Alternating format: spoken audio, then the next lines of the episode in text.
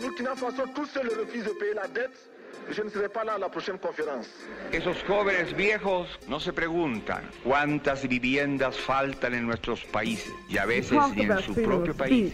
We are talking about something substantive and we're not simply talking about Porque la historia no siempre la escriben los que ganan. Esto es Bitácora Internacionalista, experiencias de lucha y solidaridad internacional.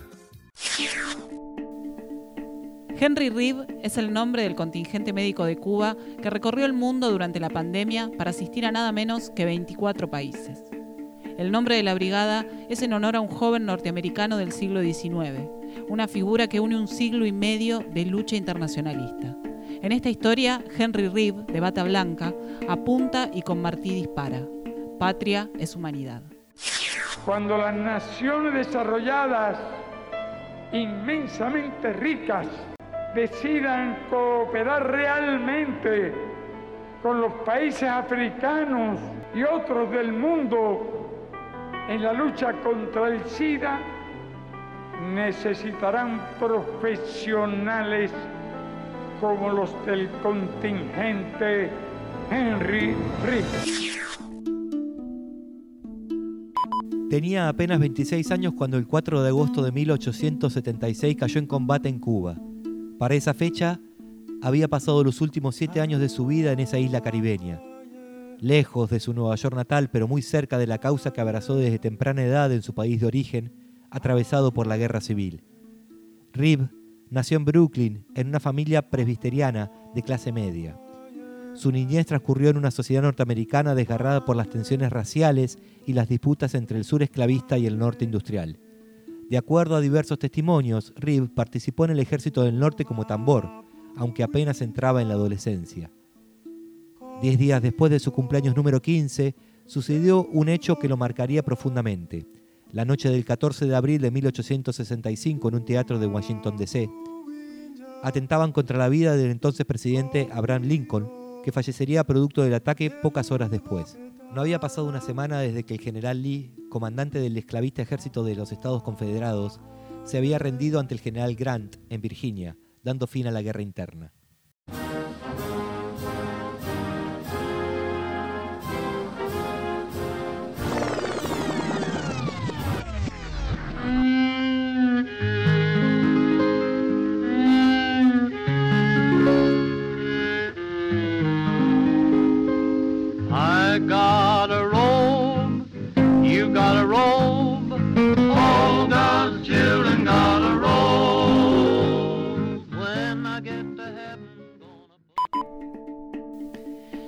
Para 1868 en Cuba, los patriotas al mando de Carlos Manuel de Céspedes daban inicio a la larga lucha por la independencia contra el colonialismo europeo. En la finca de su propiedad, Céspedes, reunió a los independentistas dispuestos a sublevarse contra la monarquía española y liberó a sus esclavos. Este episodio, conocido como el Grito de Yara, significó el comienzo de la Guerra de los Diez Años, también llamada la Guerra Grande, Mientras comenzaban los combates en la isla, la Junta Cubana de Nueva York reunía dinero, armas y hombres para apoyar la insurrección. Para esa época, el joven Rip trabajaba como tenedor de libros en un banco. El contacto con emigrantes cubanos lo había sensibilizado y pronto decidió compartir su causa. Con 19 años recién cumplidos, se embarcó en el vapor Perry con el nombre de Henry Eyre.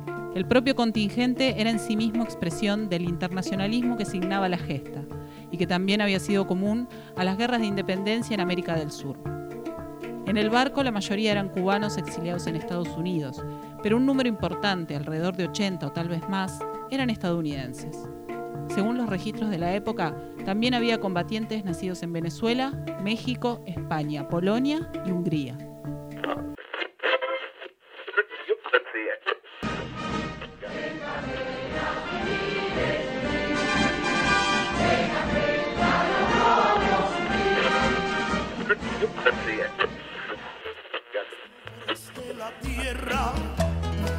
Quiero yo mi suerte echar con los pobres de la tierra.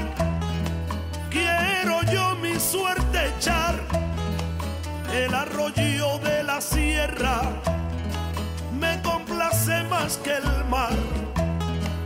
El arroyo de la sierra nace más que el mar.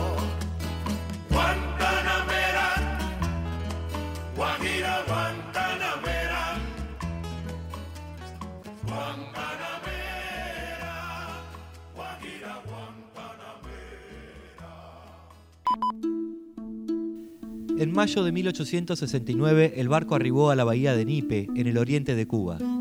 El bautismo de fuego tuvo lugar en la localidad de El Ramón, donde una imprudencia de los revolucionarios puso sobre aviso a la Armada Española y los realistas atacaron.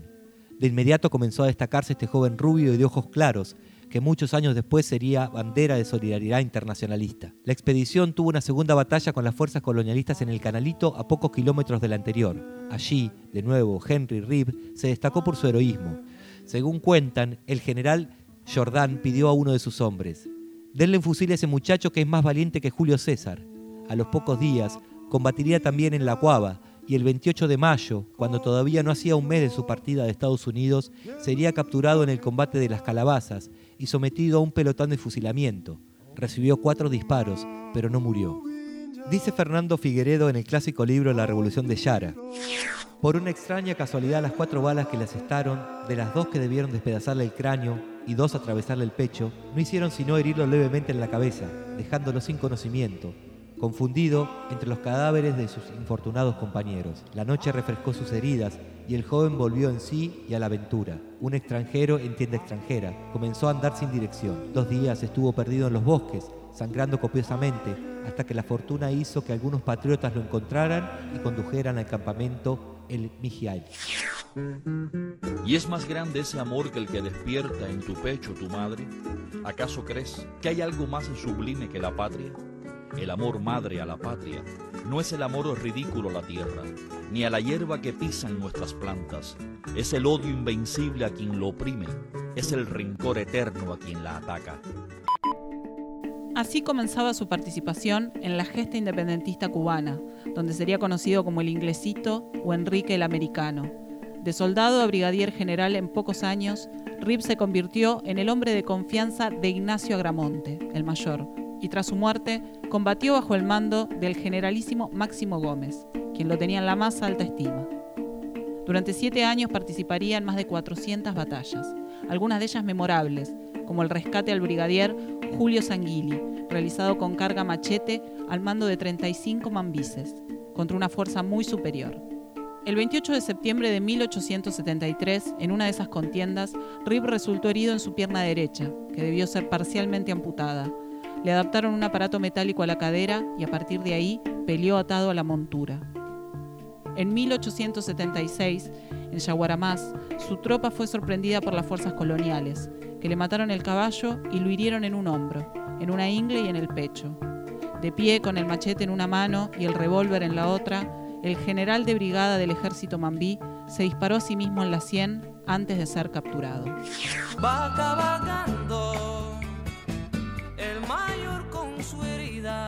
Dicen que la Junta Cubana de Nueva York, siete años antes, Rip fue consultado sobre sus motivaciones para ser voluntario, dijo, porque ustedes son patriotas.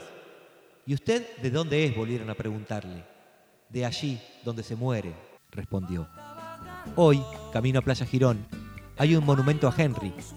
Hay también, desde el 2005, un contingente médico cubano que lleva su nombre por todo el mundo ante cada epidemia o catástrofe que exija una mano solidaria, allí donde se viva.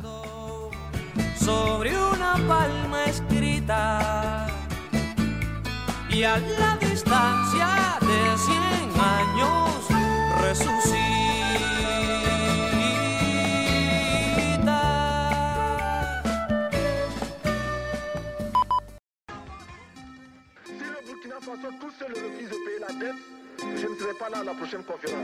Esos jóvenes viejos no se preguntan cuántas viviendas faltan en nuestros países y a veces talk ni en su propio país. speech, we are talking about something substantive, and we're not simply talking about. Si la historia la escriben los que ganan, eso quiere decir que hay otra historia y merece ser contada.